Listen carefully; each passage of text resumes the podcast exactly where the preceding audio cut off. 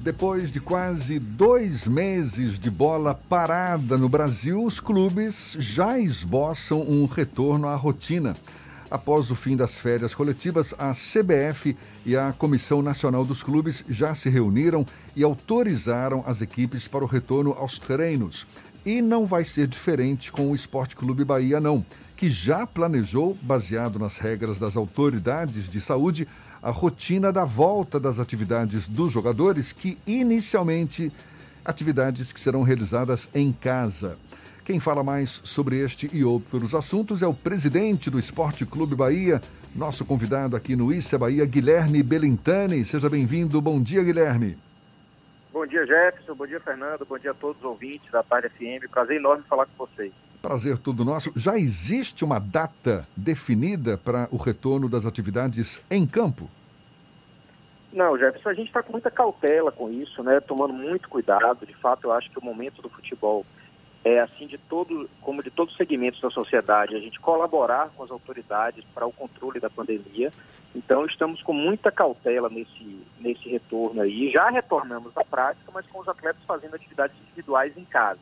É? Isso significa que a gente não tem reunião de atletas, não tem contrato, contato entre eles, mas que a gente acompanha todas as atividades físicas de cada atleta diariamente por vídeos e por planilhas. Então, esse é o que a gente chama da primeira fase de retorno aos treinos. A segunda fase, ela vai já ser no centro de treinamento, também com atletas isolados e sem contato com bola ou sem é, nenhum, nenhuma atividade que gere contato entre eles.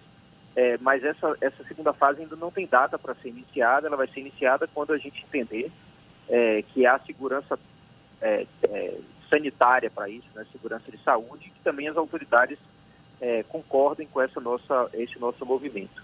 Durante esse período, Guilherme, é, tanto jogadores como comissão técnica vão ser submetidos a testes para o coronavírus? Existe essa intenção? Sim, dentro do nosso protocolo existe o controle e a previsão de testes, não só para atletas, mas para todo o staff, toda a comissão técnica e as famílias também, né? Já que não adianta testar só o atleta, mas isso vai acontecer cerca de quatro, cinco dias antes da gente ter agendada a, a agendado o retorno das atividades é, em campo, né? Ou seja, as atividades já no centro de treinamento. Antes disso, a gente não tem a pretensão de fazer nenhum teste. Essa pandemia nos pegou de surpresa a todos, muitos campeonatos já em andamento foram paralisados. O que, que tem de decisão já tomada em relação à continuidade dos, dos torneios, dos campeonatos que vinham sendo realizados e que também estavam previstos para esse ano, Guilherme? Olha, já é, novamente assim, a gente só vai falar em, em retorno aos jogos a partir do momento que os treinos retornarem. Né? Eu acho que é uma etapa de cada vez. Né? A cautela indica justamente isso. É, primeiro a gente fala em retorno aos treinos, é, agora primeiro, na verdade, retorno às atividades, cada um em sua casa, depois retorno aos treinos no centro de treinamento, depois retorno aos jogos com portões fechados, é, ou seja, sem a presença de público, e somente numa quarta etapa o retorno aos jogos com público, isso tudo de forma muito gradativa, de forma muito cuidadosa, provavelmente numa primeira etapa com público reduzido e depois de volta à normalidade.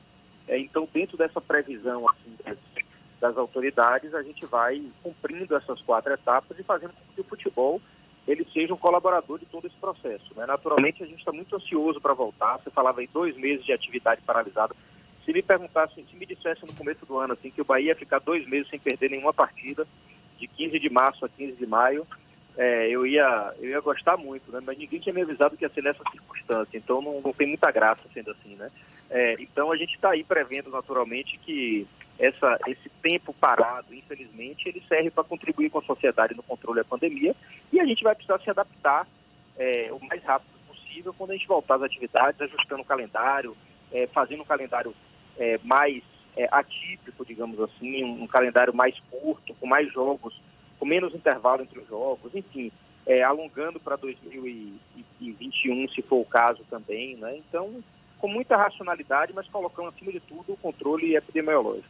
Belintani, na, principalmente no eixo Rio-São Paulo, mas em outros lugares como o sul do Brasil, os clubes de futebol tentam voltar à normalidade. Inclusive, por uma pressão até política. O presidente da República, mais uma vez, já defendeu publicamente o retorno das atividades desportivas, em especial do futebol. O Bahia mantém uma postura mais de retaguarda, de aguardar, como você tem dito. Como, como lidar com essa pressão para que haja um retorno antecipado das atividades, sendo que as autoridades sanitárias, as autoridades públicas, em sua maioria, têm defendido a suspensão, pelo menos temporária, dos, dos clubes de futebol? Olha, Fernando, eu vou, vou fazer um, falar uma coisa para você. Assim, eu tenho participado muito intensamente da reunião com os clubes, né, eu sou membro da Comissão Nacional de Clubes, que é justamente a comissão que reúne assim os representantes de todos os clubes e faz com que a gente se reúna com todos os clubes também, quase pelo menos uma ou duas vezes por semana, né?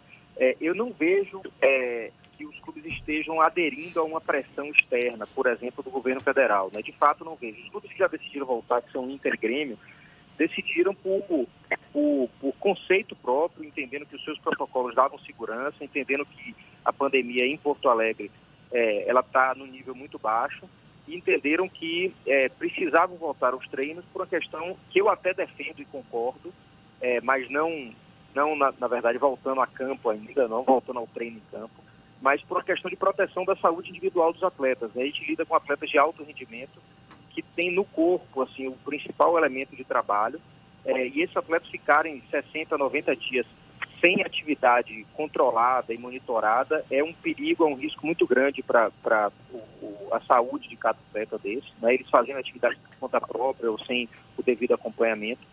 É, e foi a, com base nisso que, por exemplo, o Inter e Grêmio decidiram voltar com autorização do prefeito de Porto Alegre, né? É, e agora também com autorização do governador.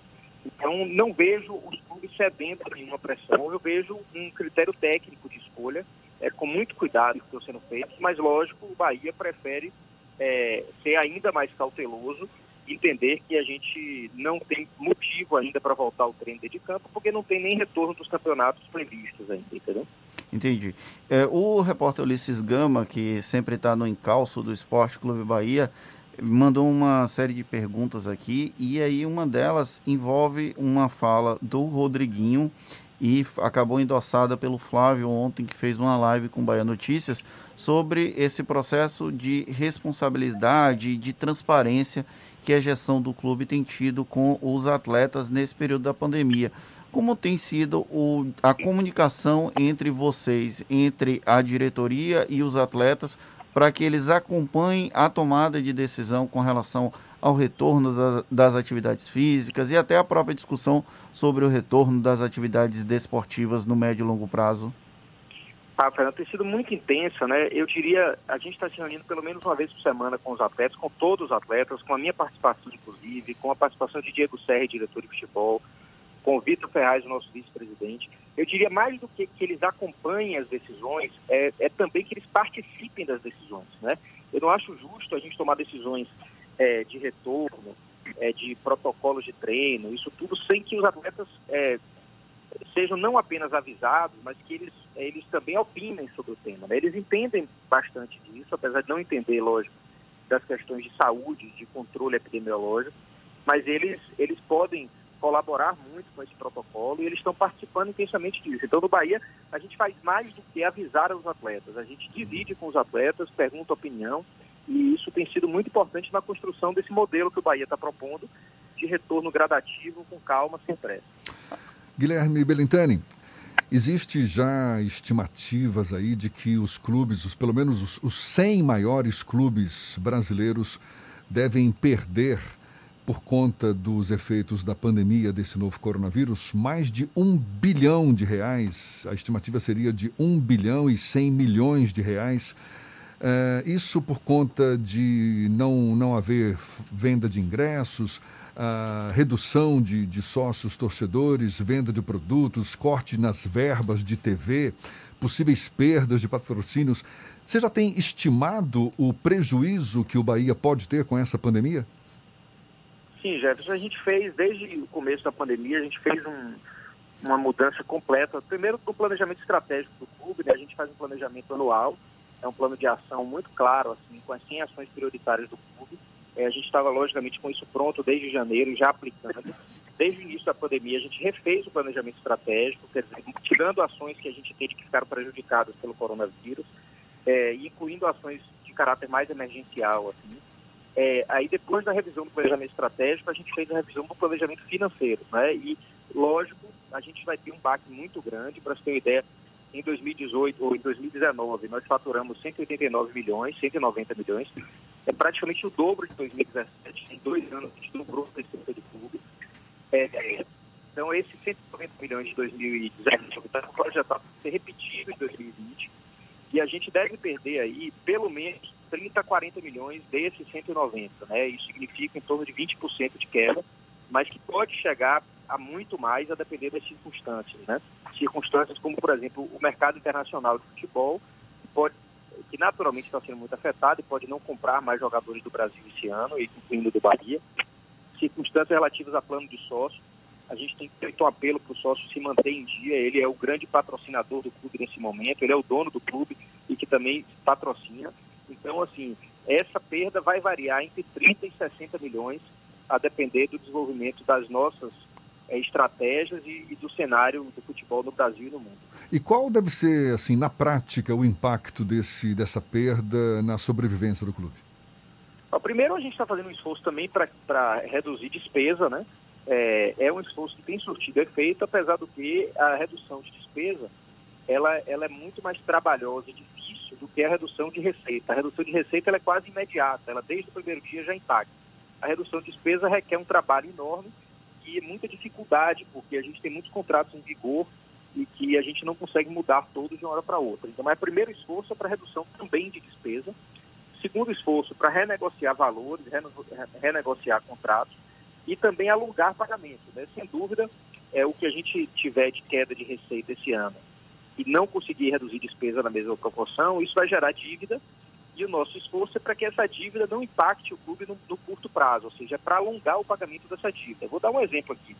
Se a gente tem uma despesa, sei lá, de, por exemplo, 50 mil reais com, com um empresário de futebol, que tínhamos que pagar todo esse ano, a gente parcela isso ao longo de dois anos ou de três anos e faz com que a gente não fique com essa dívida de 50 mil para esse ano comprometendo, portanto, outras despesas mais importantes do clube, como salários, por exemplo, conta de energia e água, e a gente empurra essa dívida para 2021 e 2022, parcelando e conseguindo cumprir e mantendo assim a política do Bahia de um bom pagador, de um pagador responsável, né? Então esse é o nosso projeto, assim, renegociar dívidas alongando, já que também a gente não consegue mercado pegar crédito, porque os bancos hoje estão muito fechados para empréstimos é, de curto prazo. Então, assim, a gente tem dificuldades muito grandes de obter recurso durante esse período de pandemia. Eu diria que a gente vai se autofinanciar.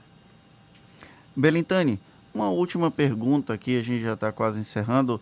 O Bahia sempre teve destaque com ações afirmativas, com ações que de alguma forma trazem reflexões sobre causas indígenas, combate à homofobia. E no último final de semana, o Bahia ganhou destaque no noticiário nacional ao ter a camisa vestida pelo presidente da República enquanto ele passeava de moto aquática no Lago Paranoá, em Brasília.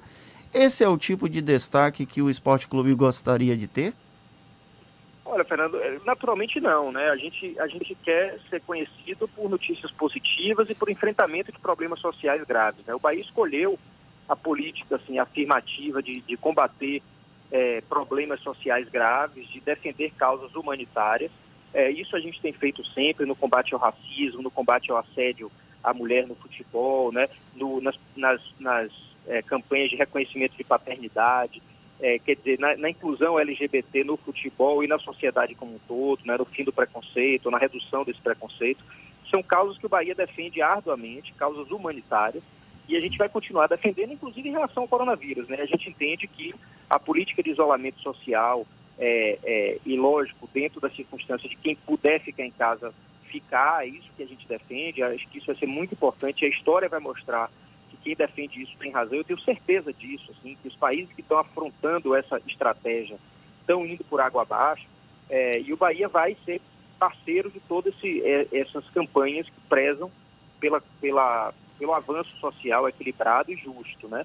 É, naturalmente, foi ruim ver a camisa do Bahia relacionada ao momento de 10 mil mortes, mas cada um usa a camisa do Bahia. Eu não posso aqui condenar o presidente da República de jeito nenhum. Eu acho que é, dentro da torcida do Bahia tem pessoas que votam em, em A, B e C. Eu não posso ficar aqui condenando é, pessoas especificamente. Eu tenho que lutar por causas, é isso que o Bahia tem feito. Maravilha, a gente agradece ao presidente do Esporte Clube Bahia, Guilherme Belintani, conversando conosco aqui no Issa Bahia. Valeu, Guilherme, muito obrigado. Boa sorte para você nesse desafio aí de passar por essa pandemia da melhor forma possível. Você, todo, todo o grupo que compõe o Bahia, muito obrigado mais uma vez e um bom dia para você.